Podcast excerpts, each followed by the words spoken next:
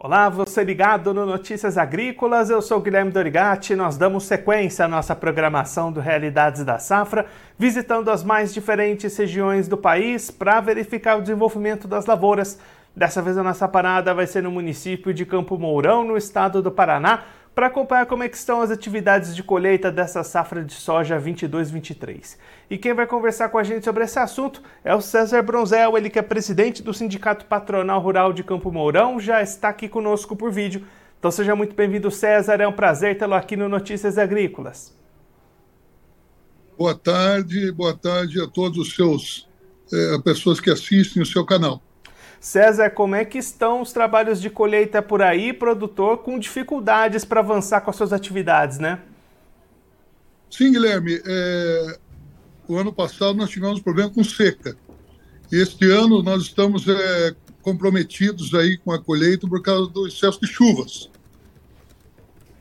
E aí, César, diante desse cenário com chuvas, como é que está avançando a colheita? Quanto já foi colhido? E quando é que deve se encerrar esses trabalhos por aí? Olha, Guilherme, é o seguinte: é, já foi colhido em torno de 50% da safra aqui no município, na região de Campo Mourão. É, mas veja bem, é que também houve uma extensão.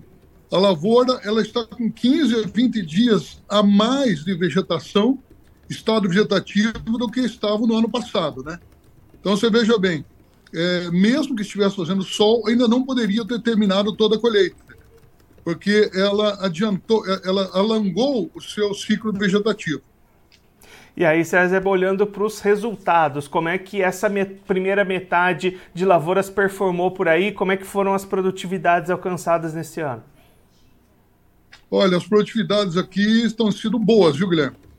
O pessoal está muito contente aí. Aqui a gente fala em sacas por alqueire. É muita gente aí com 180 sacas, é, de 160 para cima aí. Alguns atingindo até 200 sacas por alqueire.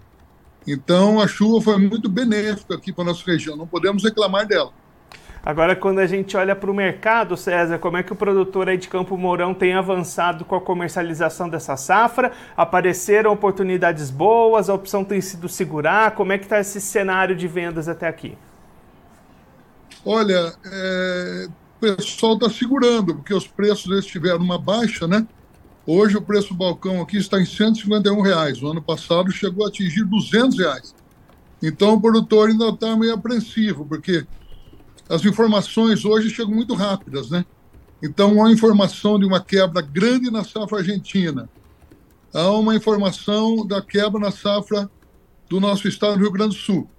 E o valor eh, de comercialização abaixou. Então o pessoal está aguardando aí, não a comercialização está muito lenta. E aí, César, quando a gente olha para a sequência das atividades, né, esse, essa dificuldade na colheita da soja, como é que isso impacta nas próximas safras que vem aí pela frente? Bem, a safrinha de milho está altamente comprometida, né? Ah, na, na verdade, já o que tinha de ser plantado aqui na região já foi, já encerrou o plantio. Então, nós vamos ter uma diminuição da área de milho safrinha em torno de 30% a 40%, vamos supor em torno de 35%. O que proporcionalmente vai aumentar as áreas de trigo, aveia e outras culturas de inverno. Ah, então aquele produtor que ainda não terminou a sua colheita deve migrar então do milho para culturas de inverno. É, vai ser o jeito, porque é, o nosso zoneamento aqui já não permite mais o plantio da safrinha, né? Então, para plantar aí sem nenhuma segurança, sem seguro, sem nada, o produtor está devolvendo insumos, negociando quem, quem ainda não retirou, não retirando, e trocando por insumos para a lavoura de inverno, no caso seria trigo e aveia. César, muito obrigado pela sua participação, por ajudar a gente a entender um pouco melhor esse cenário para as lavouras da região. Se você quiser deixar mais algum recado ou destacar mais algum ponto para quem está acompanhando a gente, pode ficar à vontade. É, nós estamos tendo aqui um problema muito grande no estado do Paraná com o problema das estradas, né? É, o acesso ao porto está muito difícil. Até foi totalmente bloqueado semana passada, agora retornou. Então, isso é um dos problemas que está acarretando também é, a baixa dos preços do soja, né? Pois aí encarece o frete, os navios que estão esperando para atracar também cobram por esse período parado e é uma das coisas que, a meu ver, está impactando no preço. E aí, César, por que está acontecendo essa situação? É reflexo de, das chuvas ou tem alguma outra causa por aí? Olha, eu acho que é reflexo da chuva, mas também com mais de, de um ano que já não existe mais a cobrança do pedágio, já não foi feita mais a manutenção adequada, né? E daí ocorrem esses problemas. César, mais uma vez, muito obrigado. A gente deixa aqui o convite para o senhor voltar mais vezes, a gente trazer os números finais da soja e acompanhar também como é que vão ser essas safras de milho e safras de inverno aí na região. Um abraço, até a próxima. Valeu, um abraço e a todos os teus espectadores aí.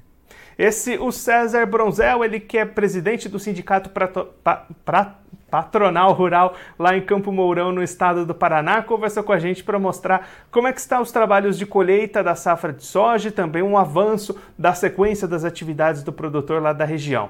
César destacando um trabalho de colheita atrasado em função, primeiramente, da extensão do ciclo das lavouras, cerca de 15 a 20 dias maior do que os anos anteriores, e as chuvas que dificultam e paralisam essas colheitas. Neste momento, 50% das áreas já foram colhidas, mas o restante ainda aguarda uma melhor condição de tempo, tempo mais seco para as máquinas poderem avançar nas lavouras e finalizar os seus trabalhos de colheita. De qualquer forma, as produtividades até o momento estão bastante positivas. Esse bom ciclo de chuvas que aumentou o ciclo das lavouras, pelo menos contribuiu com boas produtividades. A preocupação para a soja no momento fica por conta do mercado. O César apontando uma diminuição de preços, inclusive com relação ao ano passado, e aí o produtor segurando essas negociações, esperando que situações de perdas na produção no Rio Grande do Sul, também na Argentina, possam voltar a impactar o mercado, subir um pouquinho esses preços. Então, o produtor em compasso de espera neste momento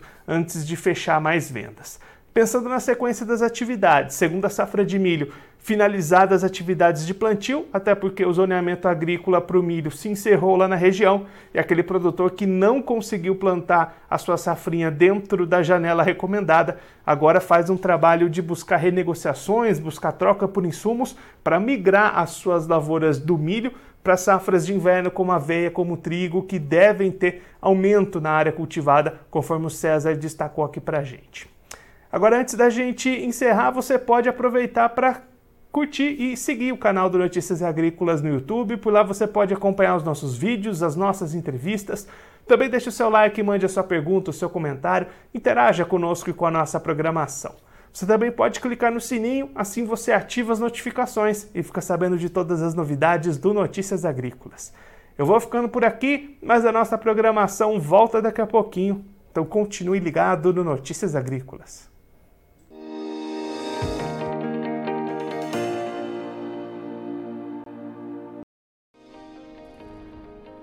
Inscreva em nossas mídias sociais no Facebook Notícias Agrícolas, no Instagram arroba Notícias Agrícolas e no nosso Twitter arroba Notiagre. E para não perder nenhum vídeo, não se esqueça de nos acompanhar no YouTube e na Twitch Notícias Agrícolas Oficial.